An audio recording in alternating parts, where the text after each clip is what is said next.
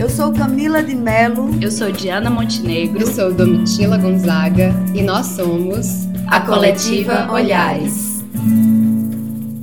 Olá, queridas pessoas que nos escutam. Que alegria estar aqui mais uma vez com vocês. Olá, queridíssimas Diana e Camila. Oi. Olá. Como vocês estão hoje, nessa terça-feira pela manhã de mais um mês que logo se vai? Tô bem, tô bem.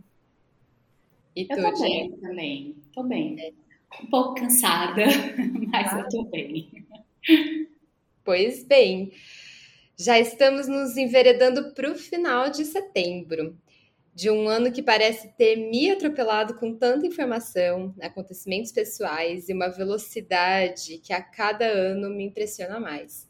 Vocês também têm essa sensação de que todo ano passa mais depressa? Já é quase um clichê dizer isso, né? Mas essa sensação de fato me assusta. Parece que a vida pede um pouco mais de calma, como diz a canção Paciência de Lenine. Mas será que temos esse tempo a perder? O que temos feito com o nosso tempo? O que eu queria chamar a atenção junto com vocês duas e com quem nos escuta é sobre essa capitalização do tempo e dos fazeres do nosso tempo, no nosso tempo. Quanto mais trabalhamos, parece que fazemos mais dinheiro ou a gente tem mais reconhecimento, mais legitimidade nos lugares que a gente ocupa com as nossas profissões. E aí o resultado dessa multiplicação, trabalho por dinheiro, é um cansaço e um afastamento de nós mesmos que, que vocês têm feito com o cansaço de vocês duas, hein, Diana e Camila?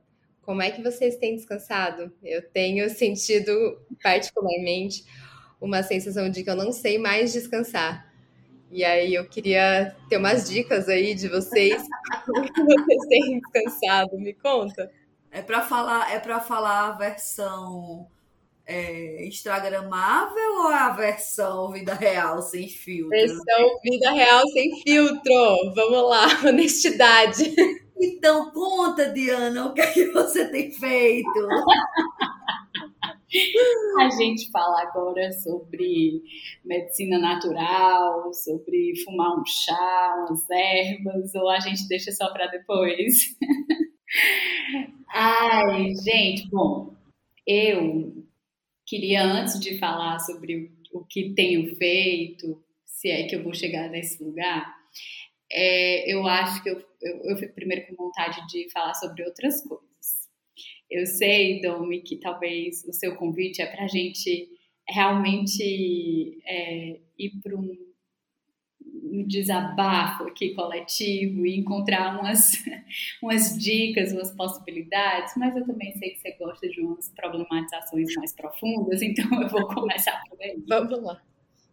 E umas dicas, é... né? E acho que as pessoas que nos escutam também devem, devem querer, mas eu acho que as problematizações antes das dicas têm a nossa cara. Tem algo nessa sua pergunta que eu acho que é a própria pegadinha dessa lógica capitalista de tempo e trabalho. É quando você diz assim: quanto mais trabalhamos, parece que fazemos mais dinheiro e ou reconhecimento. E isso é o que nos é imposto como verdade, né? Mas é uma grande mentira. Primeiro, porque quem mais trabalha, aquelas pessoas que estão com seus corpos e seus tempos dedicados ao trabalho, são as pessoas mais pobres. É, e provavelmente, mesmo trabalhando tanto, essas pessoas morrerão sem acumular riqueza alguma. E segundo, porque na verdade a lógica da riqueza não é sobre tempo de trabalho, mas é sobre volume de exploração. Via de regra, é rico quem mais explora, né? Então eu acho que esse cansaço ele passa por um monte de lugar mas vem primeiro daí, dessa promessa não cumprida do capitalismo e que jamais vai se cumprir, né? A de que quanto mais trabalhamos, mais acumulamos riquezas e a partir daí seremos então livres, usufruiremos do nosso tempo ao nosso bel prazer. É, eu estava lendo ontem uma matéria no site da Fiocruz que faz um levantamento sobre os dados de alertas globais que chamam a atenção para o papel do trabalho na saúde mental, né? É, e lá tem um dado que eu achei bem expressivo, um dado nosso, né, aqui do Brasil, que é do Instituto Nacional de, do Seguro Social, INSS, que mostra que em 2022 mais de 209 mil pessoas foram afastadas do trabalho por questão de saúde mental e Alzheimer. Então, eu acho que para a nossa realidade aqui do Brasil, acho que a gente não vai mais nem falar em, em cansaço. Acho que a gente precisa começar a falar em esgotamento e em sofrimento. Porque eu acho que é isso que esse sistema todo tem levado a gente para esse lugar, né? A esse lugar mesmo do esgotamento. Esgotou, não dá mais. Talvez por isso esse seu sentimento de que você não está conseguindo descansar, né? Esse sentimento de que a gente não, não sabe mais como fazer isso, né? É porque se esgotou essa possibilidade mesmo, né? Não tem mais como a gente descansar desse tipo de cansaço que está sendo produzido na, nas nossas vidas, né? Essa, esse cansaço dessa expectativa inatingível, né? Que nunca se atingirá essa ideia de, de liberdade com o tempo, essa ideia de felicidade ou de acúmulo de riqueza a partir do trabalho, né? Então é um cansaço real, físico, de horas de dia, de, de esgotamento mental, mas é um cansaço também de um projeto de vida, né? De um projeto de sociedade que não se cumpriu. Então, não sei, comecei sem dicas, e talvez com uma boa dose de pessimismo, mas é por aqui que, que faz sentido para mim começar. E tu, Camis? O que é que tu faz para descansar? Conta aí pra gente. Eu sento e choro. Lembrei agora de uma pessoa que eu atendo que ela diz: Camila, é isso, eu vou sentar e chorar. Nossa, que grande ideia, né? É, embora pareça, Diana, que é essa dose de pessimismo, de não ir por um lugar da dica, né, necessariamente. E aí você traga não só uma dose de pessimismo, mas eu vou me conectando muito com a dose de realidade, que eu acho que a, a realidade, essa dose de realidade que em nada é romântica e é extremamente desconfortável, eu não leria como pessimista, eu acho que é muito concreta, né, muito realista, assim. É, mas eu te confesso que em alguma medida me dá algum nível de alívio, um estranho alívio, pensar a partir desse lugar que você traz. Porque aí é quando a gente sai dessa, dessa, dessa dimensão individual do cansaço e acessa o esgotamento e de repente, coletivamente, a gente possa vislumbrar saídas, a gente possa vislumbrar fissuras, uma forma possível assim. É de descansar, né, ou uma forma possível, enfim, de acolher o esgotamento, vai se vai perpassando sim esse olhar crítico, inclusive, de um entendimento de eu estou cansada de quê? Eu estou esgotada por quê? O que anda me esgotando? E aí, quando eu vou pensando assim, o esgotamento, eu fui muito convocada na tua fala a pensar, né, que quando se esgota, se esgota também as fontes fontes de descanso, fontes de prazer, fontes de apaziguamento, fontes de diversão, fontes de um bom riso ou fontes para um bom riso.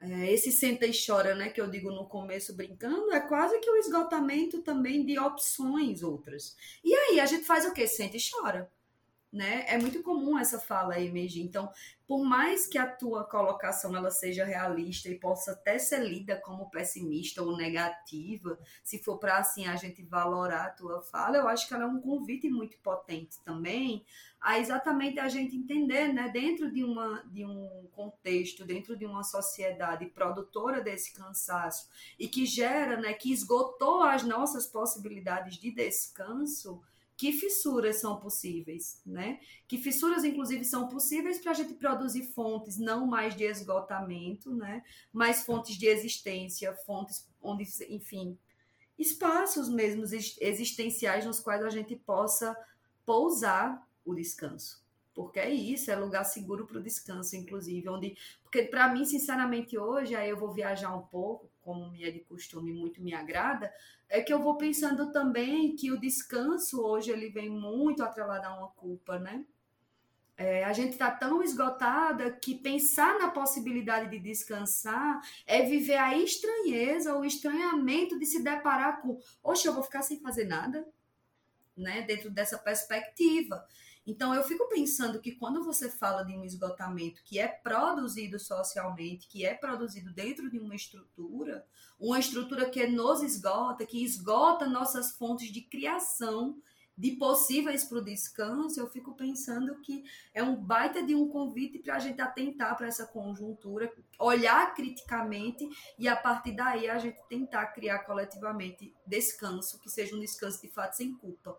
E aí eu vou lembrando muito de uma, de uma experiência que eu vivi né, nos últimos tempos, de um adoecimento mesmo, né? Vocês acompanharam também, de ficar muito doente, adoentada, de ter muitos processos alérgicos, que compõem muito na minha realidade há muito tempo. E um certo dia eu precisei repousar, descansar.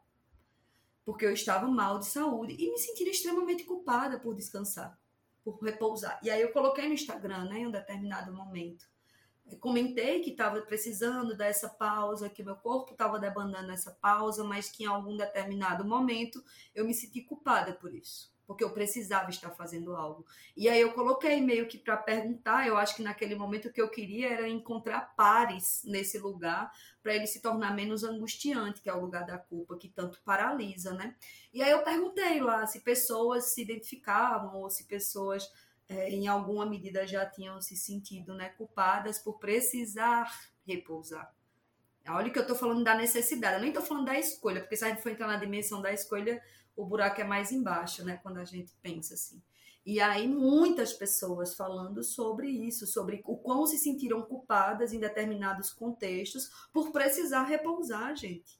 Por precisar pausar, porque esse corpo é, que responde também fisiologicamente, não só emocionalmente, estava dando um limite muito explícito ali. E isso me chamou muita atenção. Como assim a gente está se sentindo culpada porque a gente precisa descansar, né? Como assim a gente se sente mal? Já também já ouvi pessoas que tinham atestado médico né? Se a gente assim puder pensar dentro dessa sociedade que produz o nosso esgotamento, é a mesma sociedade que nos medicaliza e autoriza, né, a gente a, a descansar nesse esgotamento, se a gente for pensar nessa engrenagem. E aí uma pessoa que já chegou para mim e disse, eu me senti culpada de colocar atestado, eu preferi não colocar. A gente chega problematizando e tensionando porque não tem outra saída. Eu acho que é o caminho, inclusive, para a gente conseguir criar coletivamente estratégias ou fissuras nessa sociedade do esgotamento para a gente se autorizar a viver o descanso como um possível, porque para a gente conseguir fazer o mundo parar de girar um pouco, esse mundo simbólico, para que a gente possa né, repousar. Ou que a gente fique apaziguada, mesmo que o mundo continue girando, que a gente pare. Porque eu acho que nem é sobre necessariamente o mundo parar, né? Eu acho que é muito mais sobre eu, eu estar apaziguada, parando, ainda que o mundo continue girando, né? Enfim, viagens, assim, eu acho que não me coloco né, nesse lugar da dica, porque realmente eu acho muito perigoso esse lugar, mas eu acho que tem uma pista muito potente, né, a partir dessa fala de Diana, para a gente tensionar. Acho que a gente vai conseguir voltar a descansar quando a gente conseguir fissurar criticamente, né, essa perspectiva do esgotamento, a naturalização do esgotamento. É muito bom escutar vocês eu acho que eu vou me conectando muito com essa ideia da glamorização do cansaço, né? É, eu acho que a gente também, essas questões também são problemáticas quando a gente pensa por que, que a gente está tão cansada, né? Tem uma lógica de ser muito legal, ser muito interessante que as pessoas estejam assim muito ocupadas, trabalhando muito, né? Acho que tem algumas frases e algumas falas que elas isentam os argumentos, né? Quando eu digo, ah, eu trabalhei ontem até tarde, aí acabou, né? Ninguém precisa falar mais nada depois disso, ou isso justifica um monte de coisa. E as pessoas conectam muito, então, nossa, como ela é, é, é, quase uma dimensão de caráter, né? A pessoa tá trabalhando muito, então ela é realmente responsável, enfim. E, e eu acho que isso tudo também vai trazendo todas essas outras dimensões de cansaço, né? A gente é, sendo bombardeada completamente poluída de um monte de gente fazendo um monte de coisa, também vai alimentando, sustentando essa ideia da culpa que você estava trazendo, né, Camis? De como é que eu posso me dedicar a descansar enquanto tem tanta gente fazendo tanta coisa, né? Ou como é que eu posso dimensionar o meu cansaço, sendo que tem tanta gente fazendo tanta coisa. Eu escuto com alguma frequência no, nos atendimentos as pessoas dizendo: eu sou muito sensível à dor, eu sou muito sensível ao cansaço, porque tem um monte de gente fazendo tanta coisa e conseguindo tanto, né? E não sentem dor como eu.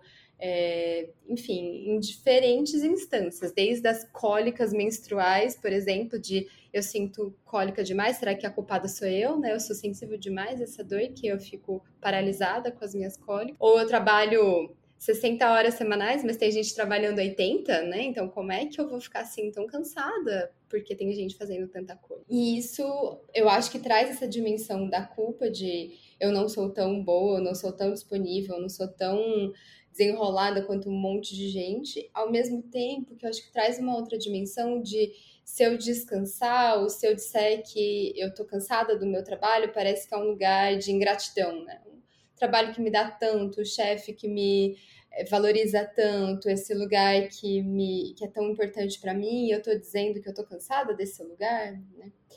Então, eu acho que essas esses sentimentos que estão implícitos assim nesse mecanismo né da glamorização do cansaço e de uma quase um pecado do, do cansaço né é, vai intensificando potencializando essa esses tensionamentos que que veio trazendo no início que a gente está desenrolando agora. Mas eu fico pensando que a dica, né, escutando vocês e, e, trazendo esse ponto, assim, é quase essa, né? De vamos olhar com essas lentes, né? Essas lentes tão é, sensíveis mesmo ao que está acontecendo, porque isso traz uma dimensão que está fora da gente, fora da pessoa, fora do indivíduo. Não, a culpa não é da pessoa que sente dor demais, ou, né, enfim, ou que está cansada demais, ou que está sobrecarregada ou poluída de tantas informações. Tem algo que é muito sério acontecendo, né? E que isso vai quase despotencializando as pessoas de olhar para si, se conectar com o que estão sentindo para tomar decisões a partir do que se sente, né? É, do que é mais importante para elas, do que é de fato o seu próprio cansaço, a sua própria dor, o seu próprio esgotamento, né? Bom, mas eu, eu fico também querendo trazer uma particularidade para gente, né? A gente aqui, nós somos três psicólogas clínicas que, sim, né? A gente faz uso do nosso tempo com outras atividades, até funções profissionais, mas basicamente a gente tem os nossos dias preenchidos por uma agenda de pessoas que atendemos, tanto Camila, Diana e eu, né? A gente tem essa, essa semana, que é uma semana preenchida pelos atendimentos. E eu fico com vontade de trazer uma percepção de que, que é algo compartilhado na nossa categoria, né? De que a clínica terapêutica tem vivido um momento muito específico na sua história a gente já passou por um momento em que fazer terapia era uma atividade digna de vergonha. Por isso, quem fazia, na maioria das vezes, o fazia escondido, né? Era algo que não se contava por aí.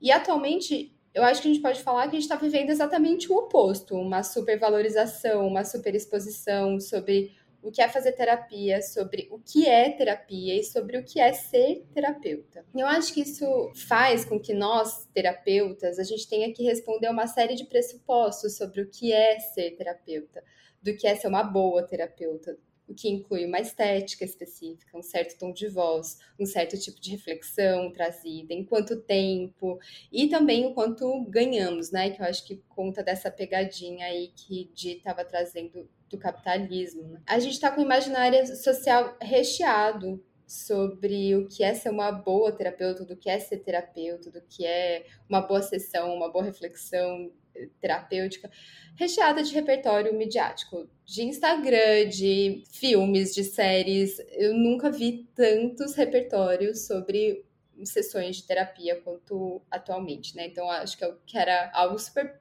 privado em muitos aspectos do privado. Hoje é algo super publicizado, né? Eu fico com vontade de trazer essa problematização também para vocês, Diana e Camila parece que tem uma glamorização também da nossa profissão. Né? Acho que eu, o que a gente já viu acontecendo com a medicina, por exemplo, hoje acontece muito com a psicologia. A gente está num campo de uma super glamorização daqui. Como é que vocês percebem? Vocês percebem né, os efeitos disso no cotidiano de vocês como terapeutas? E vocês acham que isso tem a ver com cansaço? Acho que essa é uma ótima pergunta, reflexão, Domi. É, eu sinto que há uma glamorização da nossa profissão. Aliás, eu acho que a gente, um dos nossos episódios, que é um dos meus preferidos, é, não vou lembrar o, o número dele agora, mas é o que a gente faz essa pergunta, né? Se todo mundo precisa fazer terapia. A gente vai é, exatamente trazendo um ponto de vista crítico sobre essa imposição, né, que midiática que tem rolado de que todas as pessoas precisam fazer terapia. Aliás, hoje em dia, é, dia desses eu ouvi que agora é uma, uma arma dos homens, né, para se relacionar com as mulheres dos homens cis héteros, né, dizer que está fazendo terapia, como se isso falasse muita coisa, né? Homens, pelo amor de Deus, não significa que vocês não têm que fazer terapia, mas assim, é só que a coisa é muito mais complexa do que simplesmente é, entrar em terapia, né? Bom, eu acho que rola essa super glamorização, eu acho bem cansativa mesmo esse, esse, essa glamorização, eu acho ela errada, é, não é isso, né? Eu acho que a psicologia, ela não, é, fazer terapia não é esse lugar de que é mais um checklist, né? Mais uma um item da sua lista para você indicar, né? Acho que não é bem por aí que funciona. É, mas eu acho que se exige, né? Como todo lugar de poder, como todo lugar que está com muita visibilidade, acaba se exigindo uma performance da pessoa terapeuta também muito, muito significativa, né? Isso que você foi trazendo é, forma de se comportar, tom de voz, né? As coisas que se lê, que, que como se colocar num grupo. Eu vejo muitas pessoas, né, que são psicólogas realmente muito iguais, assim. Eu fico impressionada. Eu olho, é, parece que é tudo todo mundo saiu da mesma escola, sabe? Parece que tá todo mundo fardado. A impressão que eu tenho é que a farda do psicólogo é esse lugar da voz, do, do jeito que fala, dos, dos termos que usa, né? Eu acho super cansativo.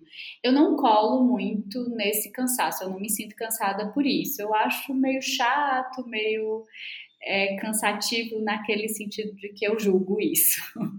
Mas é, o que me cansa é outra coisa na profissão de ser psicóloga. É de fato uma um lugar da clínica que chegam muitas todas essas questões de cansaço que a gente está trazendo aqui, dos nossos esgotamentos, eles aparecem lá na clínica, né?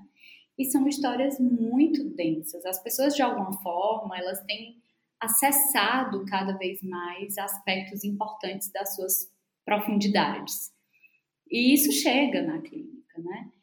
E escutar essas pessoas com muita atenção coisa que é outro elemento raro nos dias de hoje, né? A gente tem sido, nós temos sido convocadas a dispersar nossas atenções constantemente, está cada vez mais difícil escutar com essa profundidade.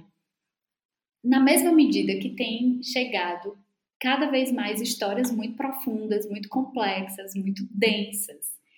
Então, isso exige um tipo de é, de controle mesmo. Essa palavra é muito difícil para mim ser usada, assim, ela é muito uma palavra cheia de contradições para mim, mas isso, isso, exige um certo controle mesmo de o que é que eu faço com tudo isso, o que é que eu faço com a minha rotina, então.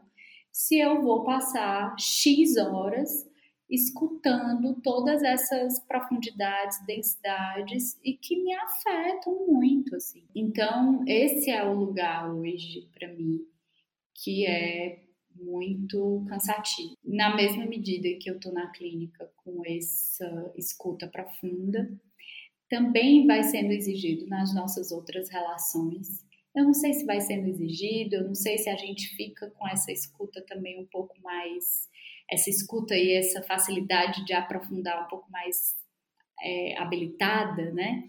Que isso vai sendo muito, muito feito também em outros espaços, em outras relações, né?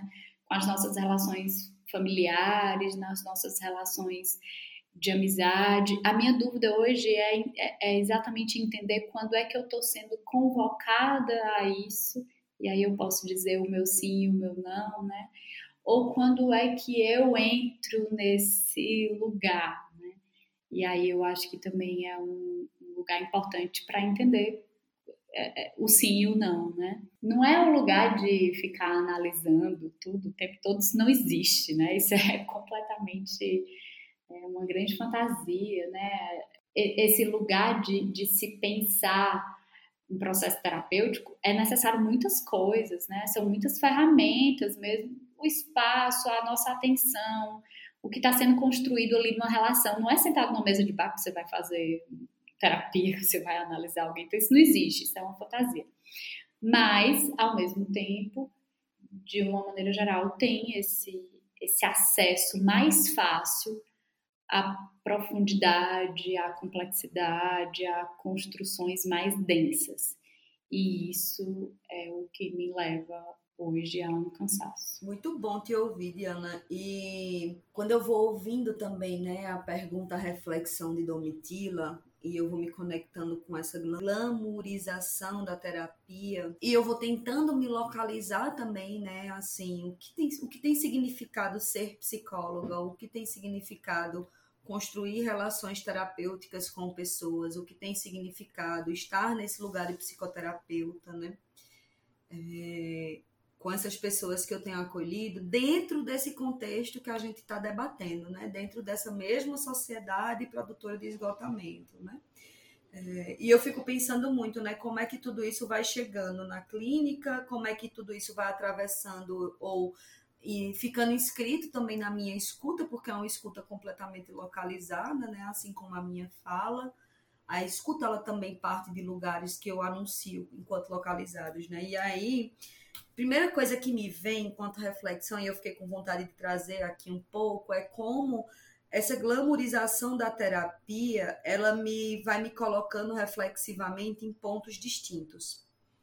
Um, né, a glamorização da terapia e esse discurso do faço terapia, logo sou um ser evoluído e estou um passo, alguns passos à frente de quem não faz, eu acho um discurso muito perigoso além de ser classista, além de ser racista, além de ser, enfim, se a gente for localizar também dentro de, do, do que vai significando, né?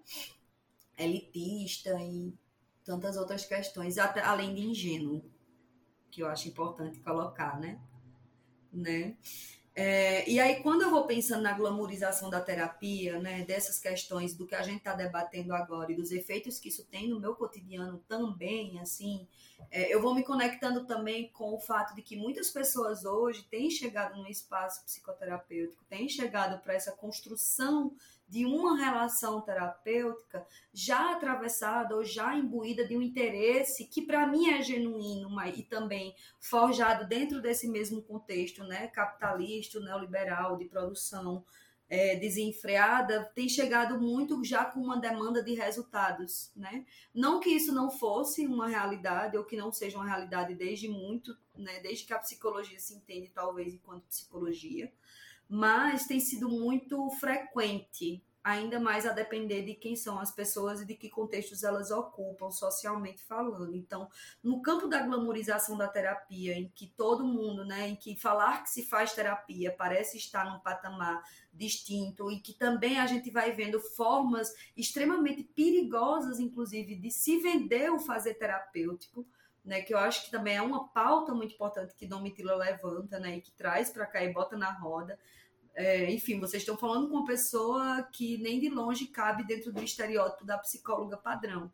E é interessante que quando você traz esses questionamentos, Domitila, eu vou me conectando com as diversas vezes, incontáveis vezes, que eu anuncio no primeiro encontro com as pessoas que se dispõem né, a, a, dialogarem comigo, uma das primeiras coisas que eu digo é: nem de longe eu sou uma profissional ou uma psicóloga entendida como tradicional.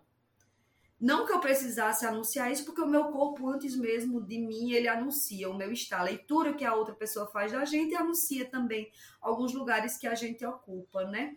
Mas é interessante pensar que por muito tempo eu vinha sustentando, inclusive, quase que essa defesa de, ó, aqui você não vai encontrar o que está sendo vendido nas vitrines das redes, do que seria uma psicóloga ideal, do que seria esse imaginário de uma profissional da psicologia. E hoje é interessante que eu fico com muito desejo de romper com esse movimento quando vocês trazem né, essas questões e a gente se dispõe a pensar tudo isso, eu fico, talvez eu já não precise mais estar anunciando, porque aí talvez o não anúncio abra espaço para a existência de modos de estar na psicoterapia, de estar enquanto profissionais outros que não precisa partir dessa lógica do que é a psicóloga ideal, de como tem que ser, de qual é o tom de voz, de qual é a cor, qual é a raça, qual é o gênero, qual é, enfim, é, a orientação sexual e tantos outros pontos que a gente possa estar discutindo e pensando, né? Aí eu fiquei com vontade de abrir esse grande parênteses para talvez chegar também nesse lugar, né, do que vai significando não ser essa psicóloga tradicional e anunciar no primeiro, no segundo, em vários momentos que não é sobre resultados, né? Não é sobre evolução, né, como eu estava lendo esses dias numa postagem. É, não é sobre respostas imediatas. E isso gera muitas vezes um senso de vazio para as pessoas. Como assim você não vai me responder o que eu preciso fazer? Mas ao mesmo tempo como acolher essa angústia do não saber o que fazer e a gente produzir existência a partir inclusive dessa angústia, né? Então assim, a glamorização da terapia, da psicoterapia, esse lugar da terapia como, olha, eu estou aqui significa já muitas coisas. Eu acho que um primeiro movimento e um primeiro resquício, um reflexo que tem na minha prática cotidiana é exatamente o que as pessoas vão esperando quando elas se anunciam num movimento de quero começar um processo psicoterapêutico e aí tem sido um trabalho muito desafiador de aí, vamos nessa, entender quais são os caminhos possíveis dentro da tua narrativa de vida, né?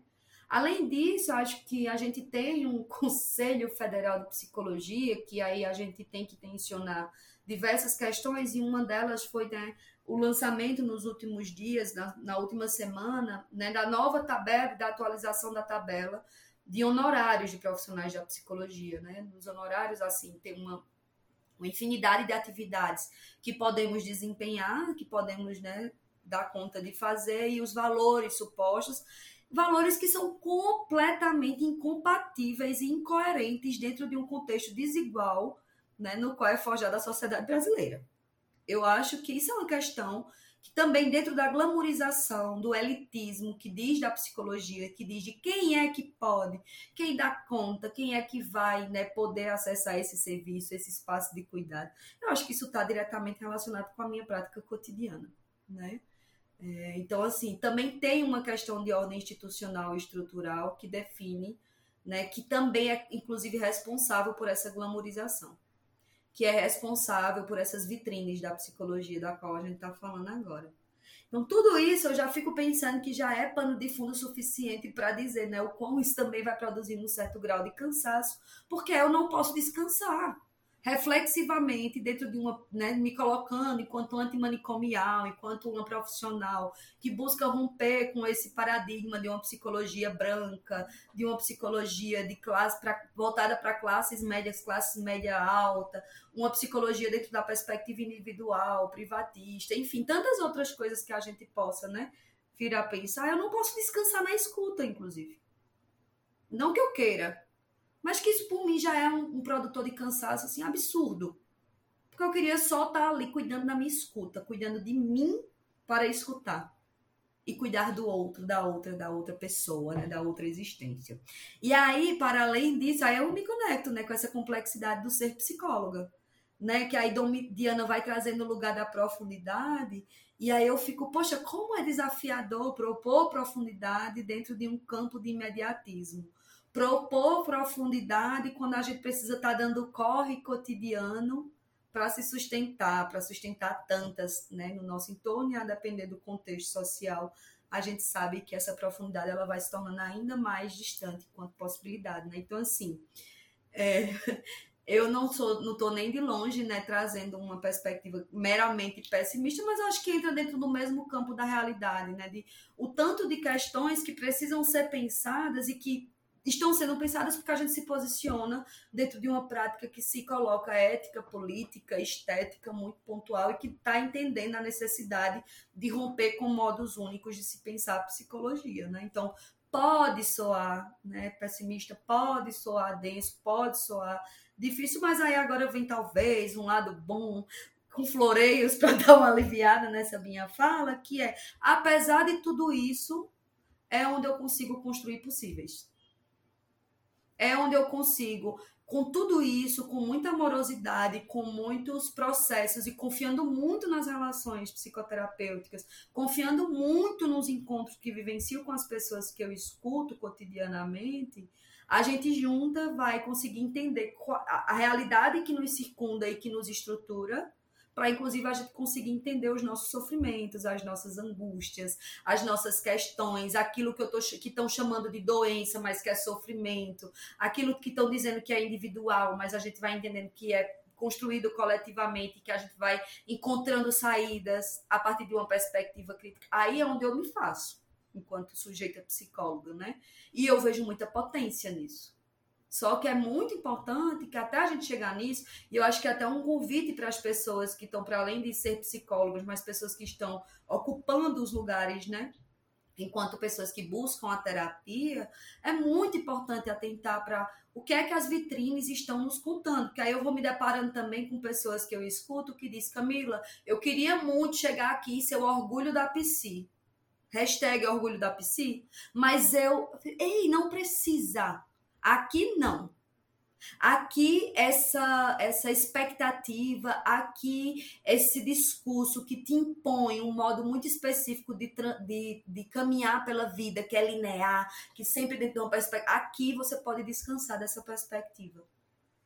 Né? Eu não preciso escutar pessoas que sejam hashtag o orgulho da psi, porque eu estou escutando gente seres humanas, né? Pessoas que estão dando conta é, de sobreviver apesar de uma estrutura que tanto produz mortificações de tanta ordem, né? Então, assim, veja que, que quando vocês trazem tudo isso, eu fico muito atravessada por muitos pontos que, ora, me chegam, inclusive, gerando uma certa dor aqui no meu ombro esquerdo de tensão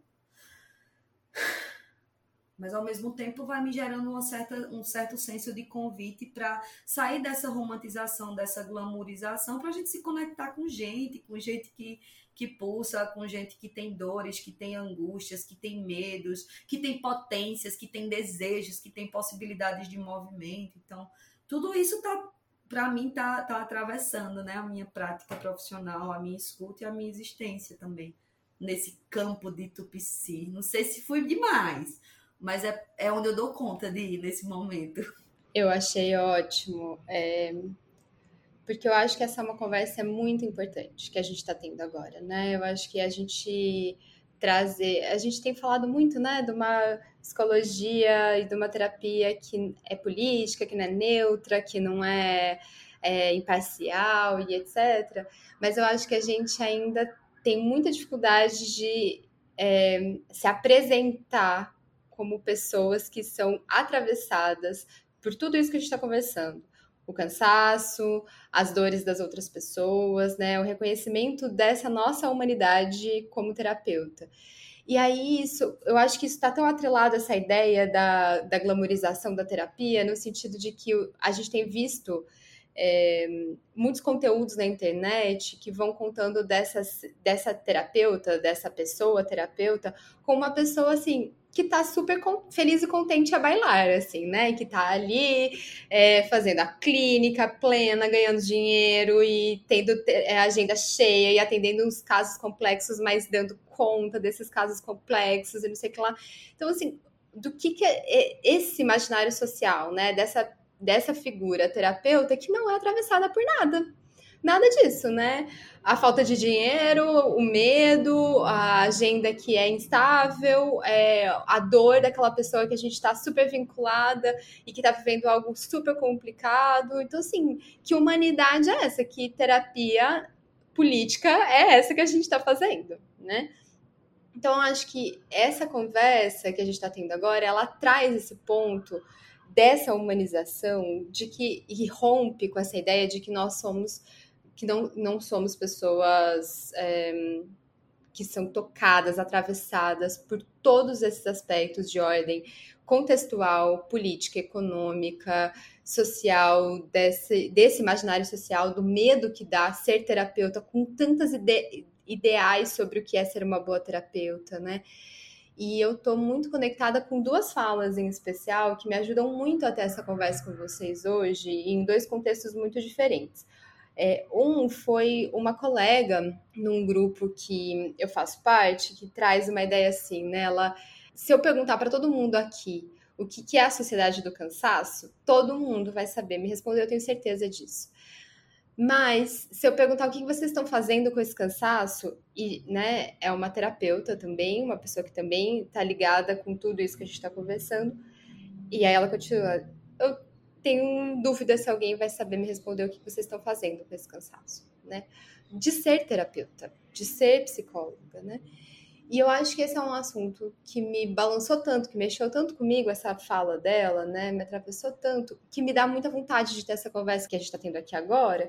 É, justamente para isso, para a gente falar, o cansaço é de uma ordem muito estrutural, muito extensa, super profunda, e o cansaço da nossa profissão é atravessado por tudo isso que a gente está falando, né?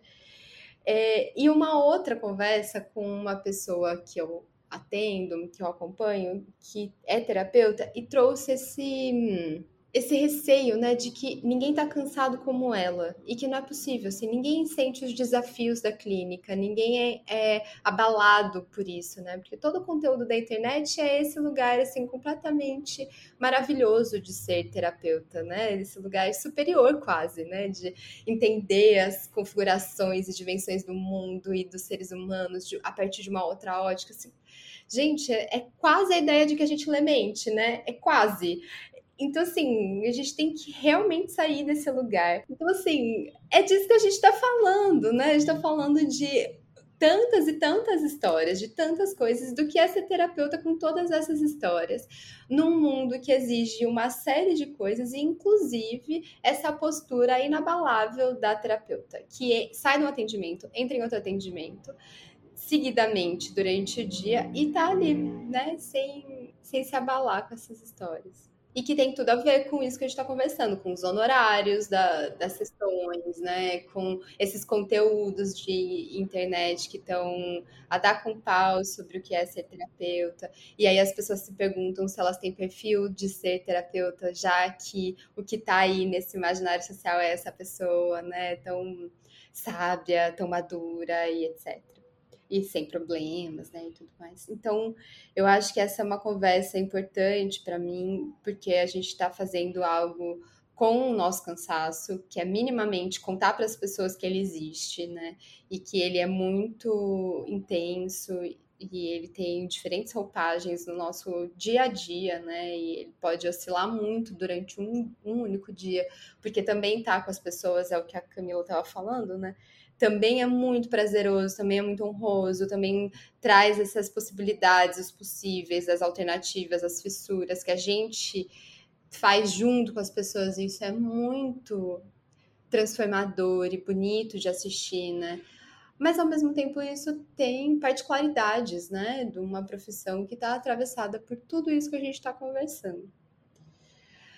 Bom, seguindo aqui um pouco para esse outro momento da nossa conversa, que eu acho que esse é um início também de conversa e reflexão. Espero que tenha chegado de um jeito interessante, né, é, para as pessoas que estão ouvindo a gente. Mas antes de finalizar, eu queria muito escutar de vocês o que, que vocês têm de sugestões, dicas, é, o que vocês têm feito de possíveis com os cansaços, com os descansos, com as reflexões, enfim. E aí, contem. Eu vou indicar, fazer duas indicações.